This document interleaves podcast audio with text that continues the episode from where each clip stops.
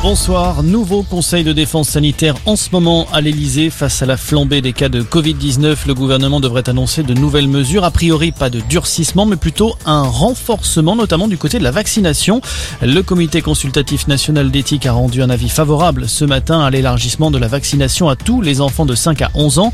Un avis que pourrait suivre le gouvernement et pour l'épidémiologiste Pascal Crépet, ce serait une bonne chose, mais pas forcément suffisant pour lutter contre la cinquième vague. Tout cela va dépendre du taux de vaccination que l'on réussira à atteindre dans cette population. Et effectivement, on va pas pouvoir s'attendre à des taux de vaccination tels que ceux observés dans les autres euh, tranches d'âge. L'autre élément qu'il faut garder en tête, c'est que malheureusement, l'impact de cette vaccination des enfants ne se verra que très tardivement, puisque c'est vraiment à partir de la deuxième dose et peut-être 15 jours après la deuxième dose, donc dans un mois et demi, que les enfants qui sont vaccinés aujourd'hui seront réellement protégés. L'impact de cette euh, vaccination des enfants aura très peu d'effet sur euh, la vague que nous vivons actuellement et très peu d'effet aussi sur euh, la vague du variant Omicron qui arrive. Et parmi les autres pistes sur la table, les autotests pourraient devenir gratuits pour tous les Français vaccinés. L'idée, c'est de limiter les risques pendant les fêtes de fin d'année.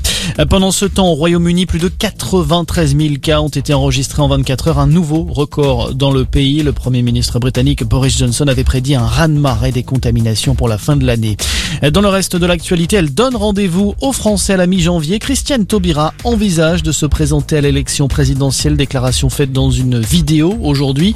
L'ancienne garde des Sceaux souhaite rassembler la gauche. Seule certitude, ce sera sans Yannick Jadot.